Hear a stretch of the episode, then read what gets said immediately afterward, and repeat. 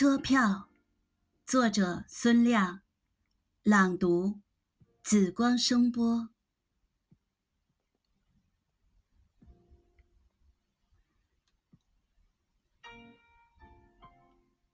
把归乡的路紧握手上，丝毫不敢松懈，生怕北方的风过来偷窃，把那份余温吹开。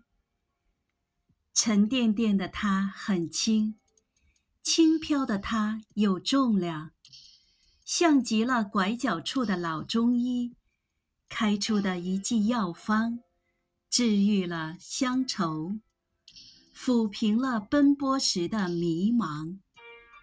也从未计较它是圆，或像电影票一样的方。走进银色的大厅。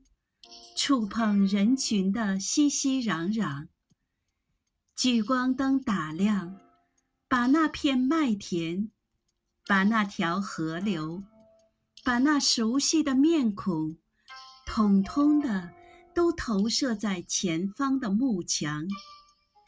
对，那就是在播放久违的故乡。